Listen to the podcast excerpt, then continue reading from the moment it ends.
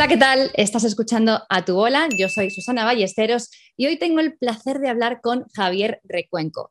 Javier Recuenco es un experto en marketing, es uno de los líderes del sector con 17 años de experiencia. Eh, además, es, eh, es, director general de Performix eh, desde hace más de siete años en, España y en Portugal. Bueno, Javier, voy a empezar con una pregunta que nos gusta hacer a todos los invitados. ¿Qué querías ser de mayor cuando eras pequeño? Bueno, primero buenas tardes, Susana, eh, y a todos los que nos escuchen y nos vean. Y así gano tiempo para, para responderte a la pregunta porque no, es fácil. Eh, no tenía esa, una vocación o una idea clara, ¿no? Como han podido tener otros, otros niños o, o una afición que le llevara casi hacia la vocación. La verdad que de hecho tuve cierta dificultad a la hora de orientar un poco mis estudios y de hecho yo creo que ahí pues mis padres pues, me influenciaron eh, positivamente para tomar esas decisiones. Digo positivamente porque, por ejemplo, mi padre que se ha dedicado siempre a, a bueno, es químico y a la parte de las ciencias, tenía claro que por ahí no quería ir. Lo intenté en su momento, pero no, no, no, no, me, no fue una experiencia exitosa para ninguno de los dos, además. Y, sin embargo, sí por el más el lado más eh, de, mi madre, ¿no? que, que ha trabajado en trabajos sociales con, con niños, con, con, ancianos, y quizás esa parte sí que me influenció más y me, me, hizo pensarme un poco hacia dónde ir. Y eso acabó en un intento de, de estudiar psicología, eh, que bueno, pues me parecía muy atractivo eh, esa parte del estudio.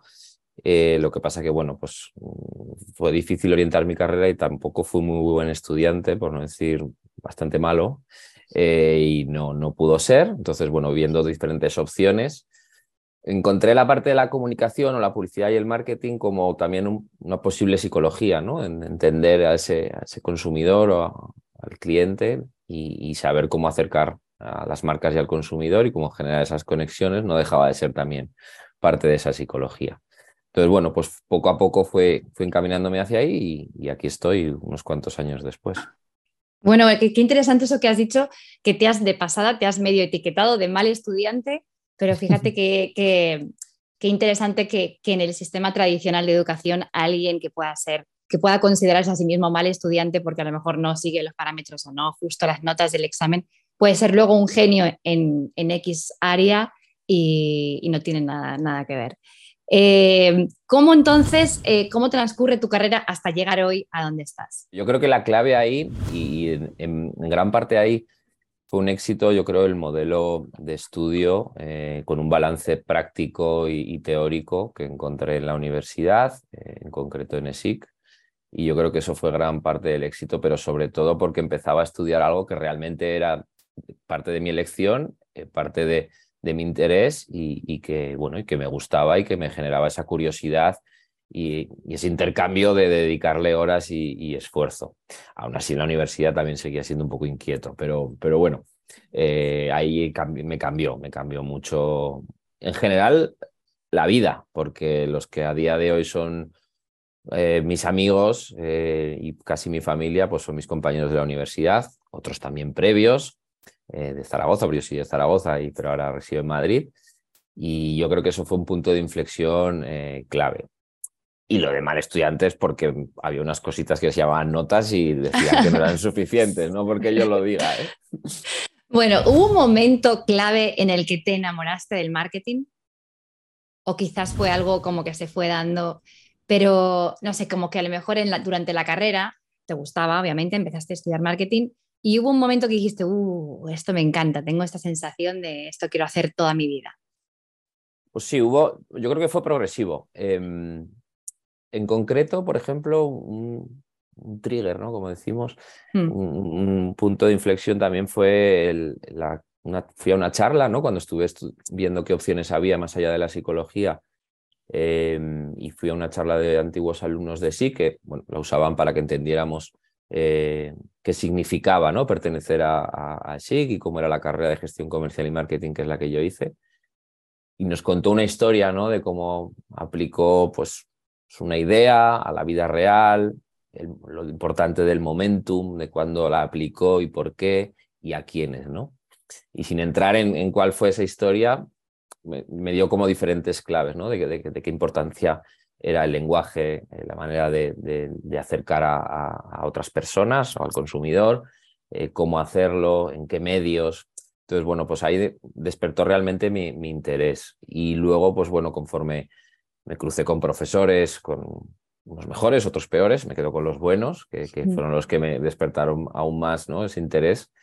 Y con determinadas asignaturas. Yo recuerdo, por ejemplo, comunicación no verbal eh, o, o cómo nos retaban ¿no? desde el primer año a hacer presentaciones orales y un factor que me parecía muy curioso en su momento y que ahora lo sigo compartiendo con, con, amigos que, que, como decía, son, eran alumnos también como yo, eh, nos obligaban a ponernos un traje con corbata para poder para presentar oralmente. Y es verdad, al final, bueno, pues la indumentaria y la situación, cuando tú no estás acostumbrado a hablar en público, pues te puede generar ¿qué hago con las manos? ¿Dónde las meto? Eh, y claro, vas con un traje, con, con, una corbata, etcétera. Bueno, pues te generaba ciertas tensiones o circunstancias que, que, aprendes a eliminar ese tipo de barreras y acostumbrarte a ellas. No es explícitamente marketing, pero sí es un aspecto que a mí hoy en día pues ocupa gran tiempo de mi trabajo, que es el de pues, bueno, explicar, presentar o, o hablar en público, como se dice, y que en donde no me encuentro incómodo. No digo cómodo, pero no incómodo. Ahora que lo dices lo del traje, eh, ¿vais con traje en, en Performix? No, no, totalmente no. No, eh, yo creo que estas son cosas que se han ido, bueno, ha cambiado muchísimo. Ahora, de hecho, es que casi no vamos ya a la oficina. Entonces, eh, esto ya hemos pasado del traje al pijama. sin, Pasar por el, sin pasar por el jean. No, yo creo que en, concreto, em, Performance además tiene un perfil muy juvenil como agencia dentro del grupo que pertenecemos al, a Publicis Group. Eh, somos la agencia más joven, con la media de edad más joven. Y en general eso es algo que, queda en otras industrias y en otros ambientes, la verdad. No, yo creo que eso, joder, somos publicidad, somos marketing, somos, bueno, pues tenemos una parte muy relacionada con la creatividad, con el diseño y eso implica también, pues, otra manera de expresar nuestra propia personalidad y una de ellas sin duda es, la vestimenta o el atuendo que, llevemos. Sí, quizá por el otro lado a lo mejor hay presión para que lleves quizás una camisa que esté que sea eh, que, no sea exactamente regular, que sea yo sé, desequilibrada, que tenga un motor no sé qué. Quizá a lo mejor hay por el otro lado presión de llevar un zapato de cada color, no sé. No, no. no. Eh, de la publicidad hay dos, ámbitos, eh, que es la creatividad y los medios. Y en concreto yo estoy en el lado de los medios, eh, que quizás es donde somos menos atrevidos o menos modernos en ese aspecto.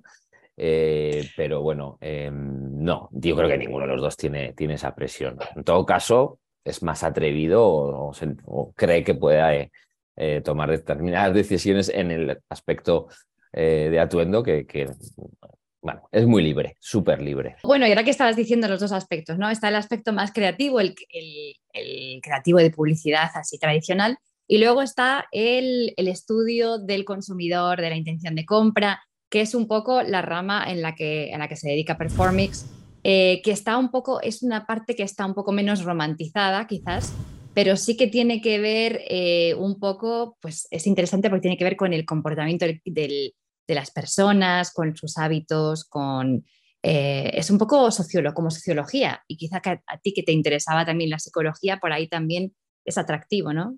No, sin, duda, es psicología para las marcas, ¿no? Y, entender bien cómo conectar, sobre todo cómo entender primero y luego pues cómo ser capaz de comunicar con, con mensajes, que quizás es la parte más creativa, ¿no? Ellos nos, dan grandes ideas, maneras de, de expresarlas, que son pues, esos mensajes, incluso las experiencias, pero realmente incluso esa experiencia es el conjunto de todo. Es decir, si yo tengo una gran idea y un mensaje y una manera de ilustrarla muy bonita y muy emocional, o vemos determinadas campañas y más hoy en día, en esta época del año, pues de nada nos sirve si no hay otro aspecto de la creatividad, que quizás es más una creatividad más analítica o incluso más estratégica, podríamos decir, de, vale, pero ¿y esta idea a quién cómo y dónde se la contamos, ¿no? Ese es un poco más nuestra parte, ¿no? El otro lado donde, donde colocamos esas ideas y donde intentamos generar esas conexiones con el consumidor en los diferentes momentos del proceso de decisión de compra que puede tener esa persona. puede estar directamente no pensando en absolutamente nada de lo que le queremos contar u ofrecer, o en una parte ya más mm, caliente que decimos del proceso, que es, no, no, es que tengo esta necesidad, estoy evaluando todas las opciones que hay, eh, todas las marcas que me pueden ofrecer eh, y el que me pueden ofrecer esas marcas, porque voy a comprar o voy a contratar o voy a preguntar a las marcas de una manera muchísimo más concreta.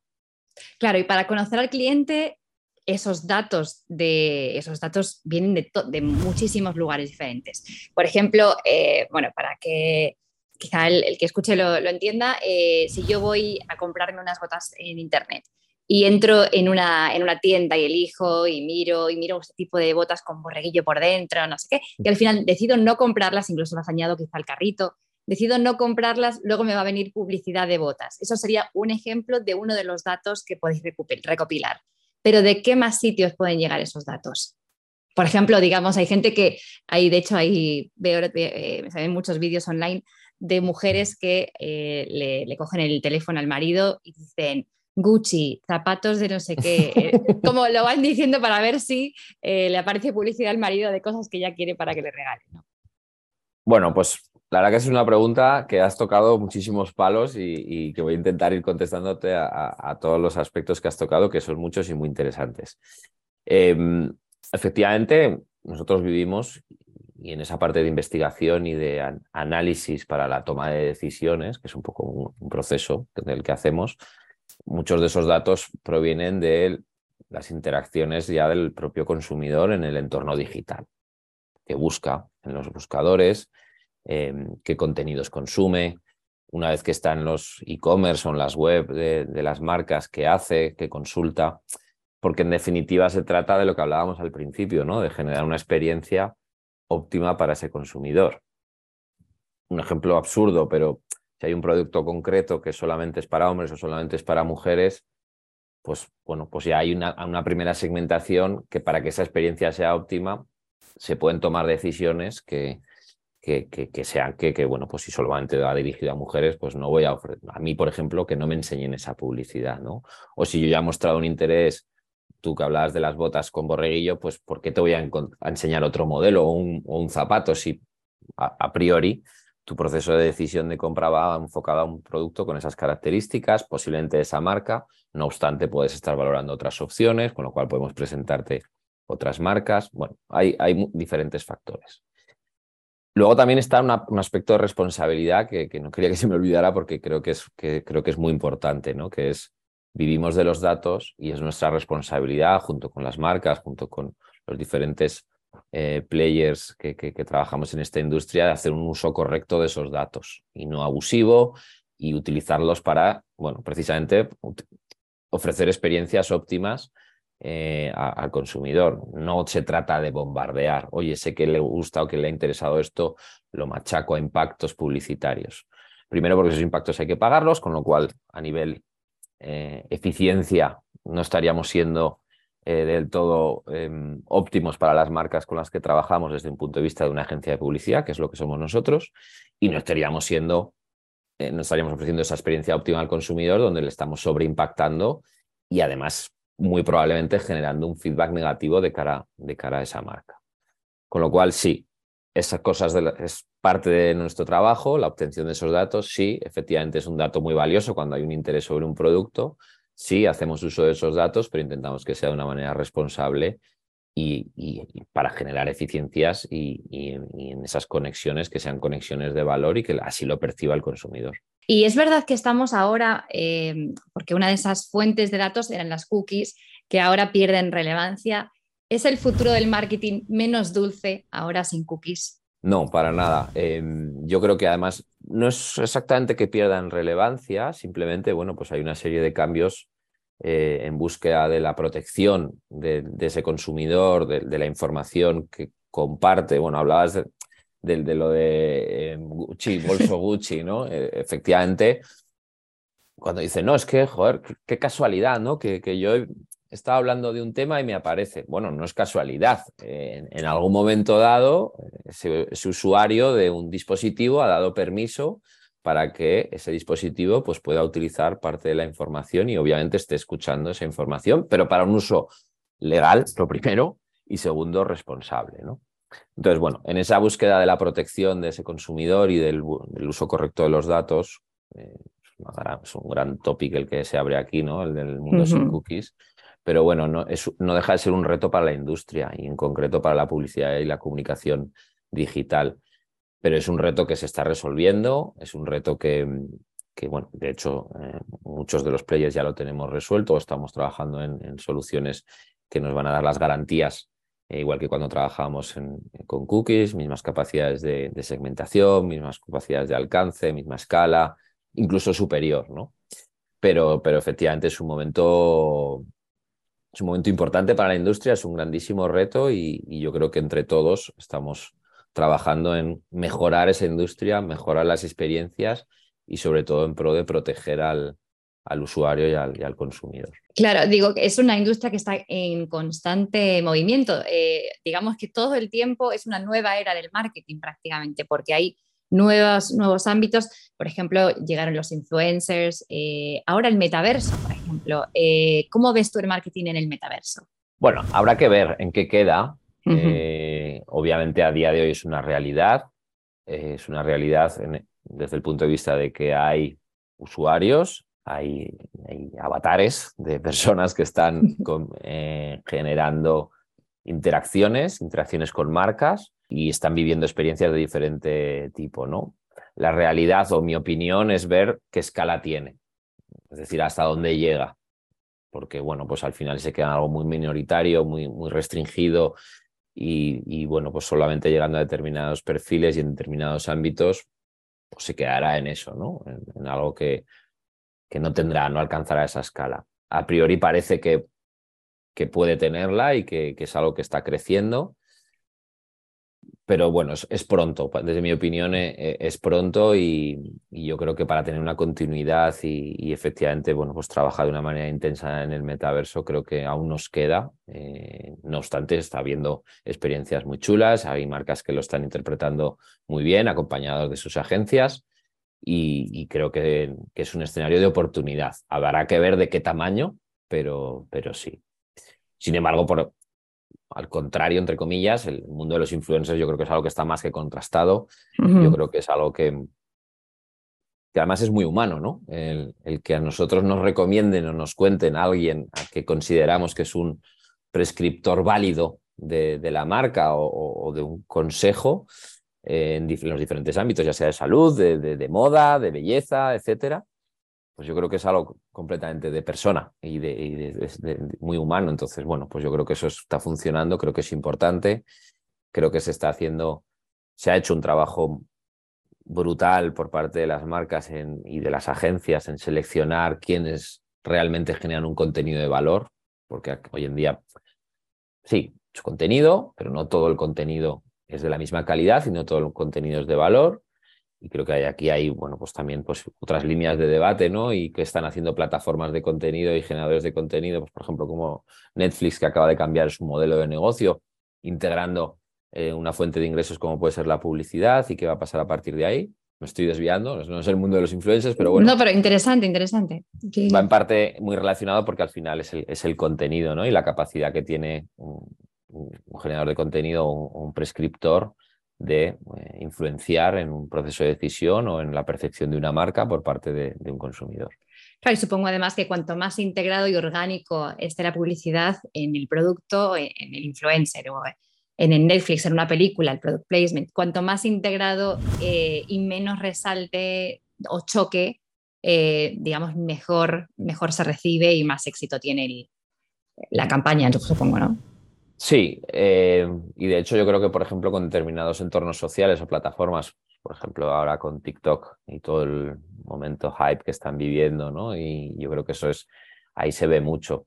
Es verdad que se ve mucho para determinadas industrias, ¿no? Pues, por ejemplo, la belleza, pues integra muy bien, emplasta mm. muy bien. ¿Por qué? Porque tú al final puedes dar un consejo práctico, una demostración em, y ver un uso eh, tangible de un producto y sus efectos, sus bondades, etcétera.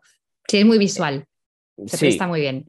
Claro, al final, pues vender un seguro en un entorno social como TikTok, por mucho que te lo recomiende a alguien, pues ya pues es mucho más complejo. Ahí vemos una primera diferencia también entre lo que son la venta de productos y de servicios, ¿no? Creo que es un proceso de decisión diferente. Pero bueno, por no, por no irme del tema, efectivamente el mundo influencer es una realidad, es una realidad importantísima, trabaja muy bien y de manera muy intensa en determinadas industrias, no en todas igual y no va a funcionar en todas igual. Tampoco luego los influencers funcionan igual en las diferentes plataformas. Y lo del metaverso, pues veremos. Es una realidad, yo creo que de momento reducida. Habrá que ver si consigue la escala. Hay que seguir, hay que seguir el, el, hilo. Em, ¿Qué es lo más gratificante de tu trabajo? Pues bueno, tiene muchas cosas, pero si tuviera que destacar una es el, pues esa parte ¿no? humana de, de poder seguir trabajando con personas y conociendo personas. Pues, por ejemplo, hoy, eh, conociéndote a ti, poder tener esta charla y que esto, bueno, pues lo puedan ver y, compartir eh, otras muchas personas que lo, que, lo, que lo ven y que lo oyen y que lo escuchan. Pero sobre todo, pues trabajar primero con mi equipo eh, y seguir aprendiendo de ellos, que, que yo espero enseñarles algo también, pero sobre todo por mi posición, porque si no tendría un problema, eh, pero seguir aprendiendo de ellos. Eh, yo creo que el factor humano, por mucho que hablemos de datos, de, tecnología, de cookies, de IDs, eh, etcétera, esto sigue siendo un negocio de personas y, y, viene de entender cómo se manifiesta y cómo se comporta el ser humano, que al final es el consumidor que está detrás. Eso tiene también bueno, pues, eh, dificultades, ¿no? que es al final el gestionar y tratar eh, personas, porque cada persona es un mundo, pero me quedo, vamos, eh, años luz con la parte positiva y, es la parte más, más bonita. Oye, también el lado del cliente, también aprendemos mucho de, ellos, también creo que les enseñamos muchas cosas y nos permite, es un trabajo que te permite conocer muchas industrias, como decías antes, cada día es la revolución de la, de la publicidad o de, nuestra industria y te mantiene muy, muy activo. Es bastante amplio, no, no, no, no tiene una rutina como tal, eh, que hay gente que eso pues no, no, no la acaba de encajar. En mi caso particular o personal, pues me encanta, ¿no? Porque me mantiene a veces demasiado, pero, pero me mantiene muy despierto y, con esa pasión que sigo teniendo porque puedo decir que me dedico a, a lo que me gusta. Sí, sí, se nota además, se nota además en cómo, cómo lo cuentas, se ve que, que, obviamente que te apasiona tu trabajo. Y, y me parece además que eh, me gusta mucho eso que has comentado, que la manera de liderar eh, me parece muy, tienes el lado humilde de, de, aprender también de tu propio equipo, porque para eso está, cada uno de ellos es, eh, es especialista en algún área y, y, tú te, y la empresa se nutre de cada uno de ellos y, y tú tienes que saber cómo manejarlo eh, aprovechando las cualidades de cada uno sin, sin, sin, entorpecer, digamos, o sea, dejándole cada uno su libertad y aprendiendo también de ellos como ellos también aprenden de ti. Eh, me ha gustado mucho eso. ¿Qué cualidades crees que, tiene que tener alguien para trabajar en este sector? Bueno, yo creo que como en todos los sectores, no quizás no tan vocacionales, ¿no? como puede ser, por ejemplo, el de la medicina, eh, tiene que haber un punto de interés y de pasión. No digo que sea más o menos que otros, pero más o menos importante, pero es verdad que hay un nivel de dedicación muy alto. El que entienda o haya conocido, aunque sea de soslayo, la industria, eh, sabe que, bueno, pues que, hay una fuerte dedicación. En, un entorno tan cambiante también esa dedicación se lleva horas de estudio o de curiosidad o de, de, seguir aprendiendo más allá de las que estamos en, en frente de un cliente o trabajando en la oficina. Entonces, bueno, pues yo creo que pasión, lo que ahora está en la sopa, pero bueno, pero es así, resiliencia, ¿no? Este término que, que ahora nos, nos, meten por todos los ojos y por todos lados. Em, una parte muy humana, te tienen que gustar las personas. Es verdad que hay mucho trabajo de plataforma y de optimización, etcétera, pero al final esto, como decía antes, es un negocio de personas y te tiene que gustar esa interacción y, el que te reten y saber retarte a ti mismo sin perderte en, en, ese, en ese, intento, un cierto punto de, ambición barra curiosidad por, por, crecer, pero a la vez seguir aprendiendo y que no te den miedo un poco los, los cambios ni equivocarte. ¿no? Eh, yo creo que esto es, un, es una frase que, yo utilizo mucho de nuestro presidente, el presidente de Publicis, Maurice Levy, que decía que nosotros trabajamos mucho en, concursos ¿no? para, para ganar clientes. Entonces, que o se gana o se aprende, no, se pierde. ¿no? En ese proceso de aprendizaje, donde no habremos ganado, hemos ganado otras cosas, que es una experiencia, es, es, aprender de los errores y, sobre todo, pues, bueno, pues hacernos mejores. Claro, pero está, está, queda claro ese aspecto cambiante que necesita curiosidad, necesita también alguien que, sea flexible para, para, seguir aprendiendo constantemente, pero claro, sin esa ambición o curiosidad y amor al, al, sector o a, este, a este trabajo no, no, sería suficiente. Pero es un punto que vemos muy en la realidad. Es verdad que yo estoy viciado, ¿no? Porque lo analizo desde un punto de vista de marketing y de comunicación, pero la realidad es que todos consumimos algún medio. Eh, todos navegamos por Internet. Y si aún hay alguien que no lo hace, pues seguro que ve la tele o escucha la radio o pasea por la calle y ve y es impactado por las marcas y recibe mensajes y se le ofrecen experiencias y entonces, bueno, al final es como muy tangible para todos. Yo no tangibilizo otras industrias de las que obviamente no sé y de esta sé lo justo. Eh, no, no, no, no, puedo percibir ¿no? esas sus realidades. Yo creo que esta tiene también ese punto ¿no? de que todo el mundo, pues, de hecho, permíteme que te cuente que me estoy saliendo un poco de la pregunta, pero pero nosotros, por ejemplo, hicimos unas dinámicas en la oficina, en Performix, en España, que se llamaba Friends and Family.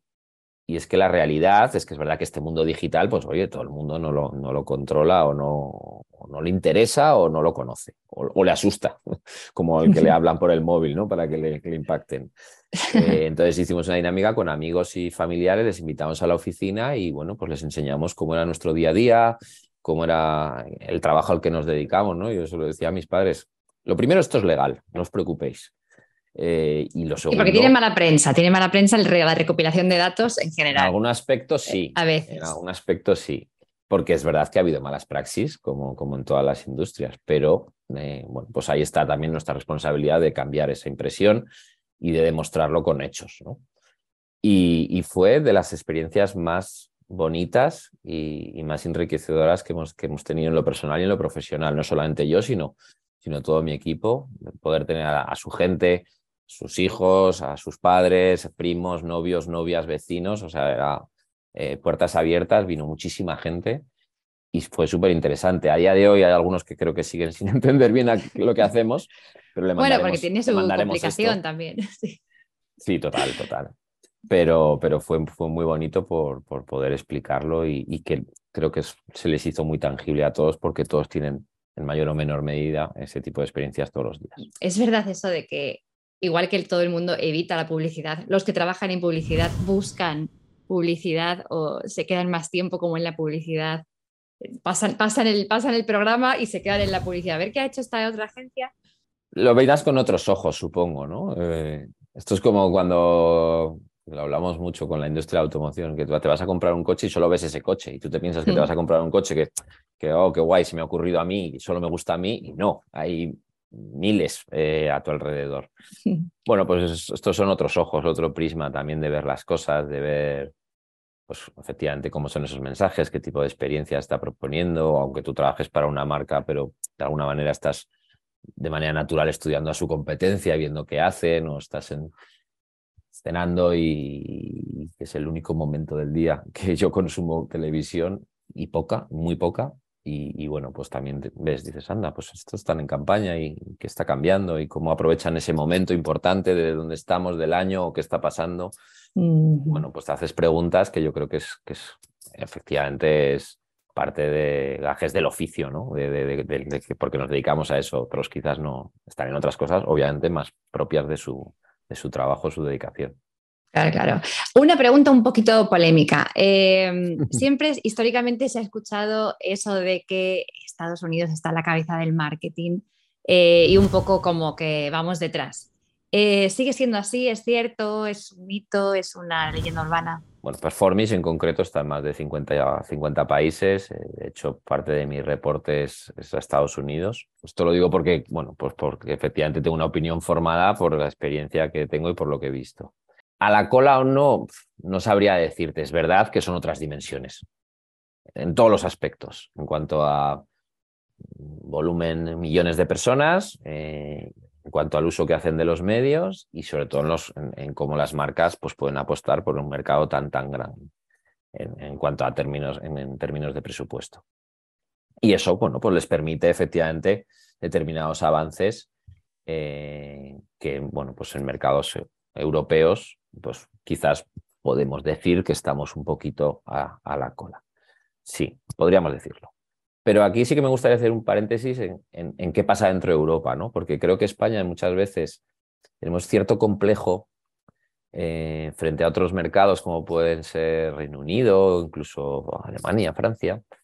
Y la realidad, o lo que yo por lo menos he visto en diferentes compañías y en concreto aquí, eh, es que no tenemos absolutamente nada que envidiar. Hay un talento en España espectacular, hay unas ideas creativas espectaculares.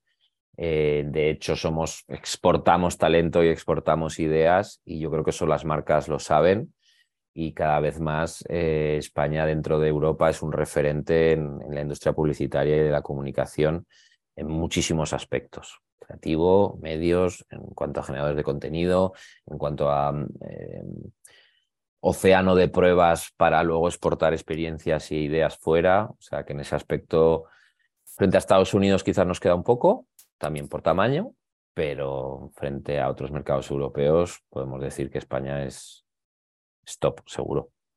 Mira qué bien, porque sí es verdad que hay una especie de complejo que está un poquito enraizado sí, nos pasan muchas cosas, no sé por mm, qué. Pasa mucho. Y es, una pena porque, porque no, para nada, por lo menos lo que yo he visto. Sí, sí, eh, sobre todo también en, en, talento humano. Eh, me parece que en España eh, hay muchísimo talento humano que no se autovalora lo suficiente, quizás.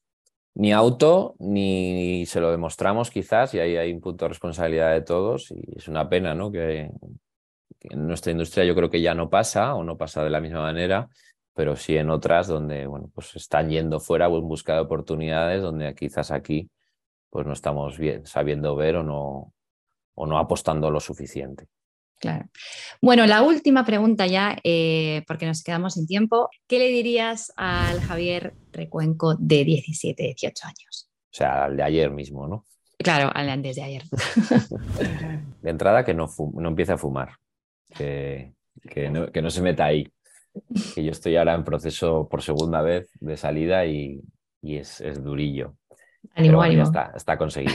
Eh, no, fuera de bromas, em, que lo ha hecho bien, entre comillas, ¿no? Que, que siga, o sea, que, que, efectivamente siga determinados instintos y, y que escuche esa parte más pasional, no tanto cerebral en algunos aspectos, no tan racional.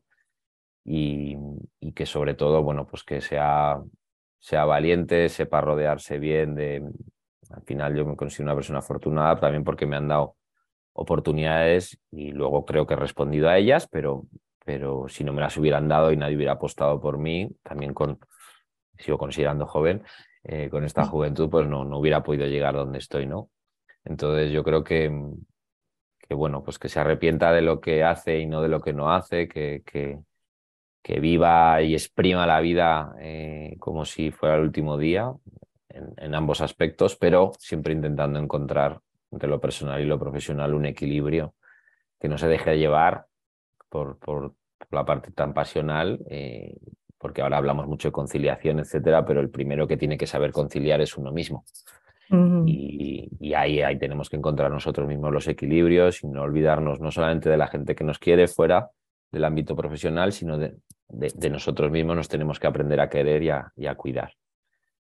Y bueno, pues que siga apostando por valores eh, como el deporte y otros más eh, relacionados con las artes, como puede ser la música, que en concreto es parte de mi afición y, hobby. Ah, sí, mira. Sí, y me ha ayudado mucho. Bueno, tocar no toco nada, pues como en mi vida laboral, que no sé de nada. Eh, he estado pinchando durante mucho tiempo y, me he dedicado en ese aspecto de la música. Claro, para un músico es difícil de entender que yo, hable de música, pero no, porque No, no, sé tocar nada eh, como tal. Pero bueno, pues represento con música de otros ofrezco experiencias, ¿no? Como en el mundo público. Bueno, el director de orquesta también es músico, o sea que bueno, es otro tipo de... Perfecto, me, encanta, me, encanta, me encanta ese punto, te, lo voy a, te lo voy a robar.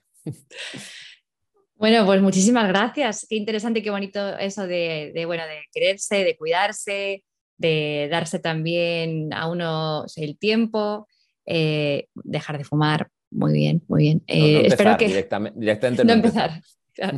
Eh, bueno, pues ha sido un placer, Javier. Me ha encantado charlar contigo. He aprendido un montón, creo. que creo, espero que también los que nos hayan escuchado les haya resultado interesante, tan interesante como a mí. Y, bueno, nos vemos en la siguiente edición de A tu bola. Un gustazo. Nos escuchamos. Igualmente, muchas gracias.